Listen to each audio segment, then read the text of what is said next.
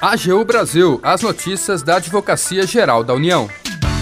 Olá, está no ar o programa AGU Brasil. Eu sou Jaqueline Santos e a partir de agora você acompanha os destaques da Advocacia Geral da União. A AGU obtém bloqueio de 21 milhões de fazendeiro que desmatou 1.500 hectares de floresta amazônica. Medida é a primeira obtida pelo AGU Recupera, programa criado para atuar na proteção dos biomas. E você ainda vai ouvir. Você sabe o que é o trabalho análogo à escravidão? A AGU explica. Siga as redes sociais da Advocacia Geral no Twitter, YouTube, Facebook e Instagram. E acompanhe também as notícias no portal gov.br/agu. A AGU obtém bloqueio de 21 milhões de reais de fazendeiro que desmatou 1.500 hectares de floresta amazônica. Informações com o repórter Tássio Ponce de Leon. O imóvel está localizado no município de Santa Cruz do Xingu, no Mato Grosso, e já havia sido objeto de autuação pelo IBAMA em 2008, quando ficou constatada a destruição ilegal de 930 hectares de vegetação nativa. Mas o IBAMA constatou que, ao longo dos anos, o dano ambiental não só permaneceu, como foi ampliado. Diante disso, a AGU ingressou com uma ação civil pública para conter o quanto antes o aprofundamento dos danos ambientais. Inicialmente, a Justiça Federal do Mato Grosso negou a concessão de liminar porque o infrator alegou que teria celebrado um projeto de recuperação de área degradada. Mas a AGU demonstrou que não foi localizado qualquer termo de compromisso vigente. O juízo então acolheu os argumentos apresentados pela AGU e reconsiderou a decisão anterior. Em reunião de alinhamento com a equipe do AGU Recupera, a Procuradora Nacional de Defesa do Clima e do Meio Ambiente, Mariana Barbosa Cirne, que é responsável pela coordenação do programa, destacou que a prioridade de atuação para os próximos meses terá dois eixos. O primeiro será o acompanhamento de 38 ações civis públicas da União, no âmbito das quais não foram obtidas até o momento medidas liminares para proteger o meio ambiente. O segundo se concentrará na propositura de novas ações em face de outros infratores ambientais. A gente está bem preocupado em fazer uma coisa que é, é não só propor ações, mas também fazer uma métrica e uma definição das melhores estratégias sobre isso.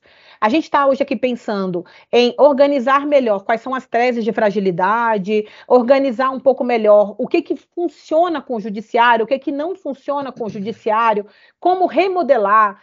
Então, a ideia aqui é tentar trazer essa sensibilização da pauta ambiental. A Procuradora Federal Gabriela Aires Furtado, que coordenava a força-tarefa em defesa da Amazônia, que foi absorvida pelo AGU Recupera, apresentou as rotinas de trabalho do grupo e comentou a relevância da atuação de seus integrantes.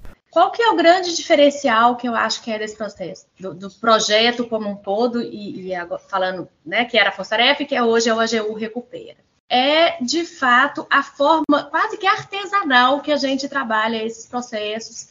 É, primeiro a gente identifica os processos realmente prioritários, né? Então, é ah, o ajuizamento de ação civil pública de reparação de dano é uma novidade? Não, não é uma novidade. Todos nós já trabalhamos em ações civis públicas de reparação de dano.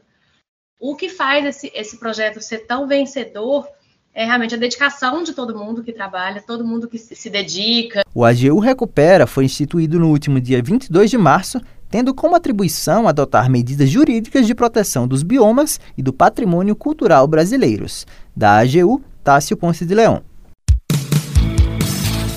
Você sabe o que é o trabalho análogo à escravidão? A advogada da União Lívia Câmara explica o conceito para gente. O trabalho realizado em condições análogas à escravidão é aquele no qual se verifica uma situação em que não haja dignidade. Podemos citar algumas condições estabelecidas no artigo 149 do Código Penal. Submissão do trabalhador a trabalhos forçados e a jornada exaustiva, sujeição do trabalhador a condições degradantes de trabalho, restrição do uso de qualquer meio de transporte pelo trabalhador no intuito de mantê-lo no local de trabalho, vigilância ostensiva do local de trabalho com a intenção de ali reter o trabalhador e a posse de documento ou objetos pessoais do trabalhador com o objetivo de mantê-lo no local de trabalho. É preciso compreender e combater as formas modernas de escravidão, que vão muito além da restrição de locomoção. Deixou-se de buscar apenas o trabalho livre, passando-se a garantir o trabalho decente. Diante deste cenário, a Inspeção do Trabalho, que faz parte do Ministério do Trabalho e Emprego, visa regularizar os vínculos empregatícios dos trabalhadores e libertá-los da condição de escravidão. Além disso, um dos principais instrumentos da política pública de combate ao trabalho escravo é o cadastro de empregadores que tenham submetido trabalhadores a condições análogas à de escravo, popularmente conhecido como lista suja. A lista suja mantida pelo MTE garante publicidade a casos que exploram trabalho em situação análoga à escravidão. Ela assegura transparência e controle social, além de catalogar e organizar os casos de infrações existentes. A lista suja fortalece também a área técnica, que formula o documento a partir de critérios pré-estabelecidos, garantindo a inclusão técnica e não política do cadastro. Existem canais específicos para denúncia de trabalho análogo à escravidão, como, por exemplo, o preenchimento de formulário no sistema IP ou a denúncia no Ministério Público do Trabalho. Quer saber mais sobre a AGU e o mundo jurídico? Hashtag AGU Explica.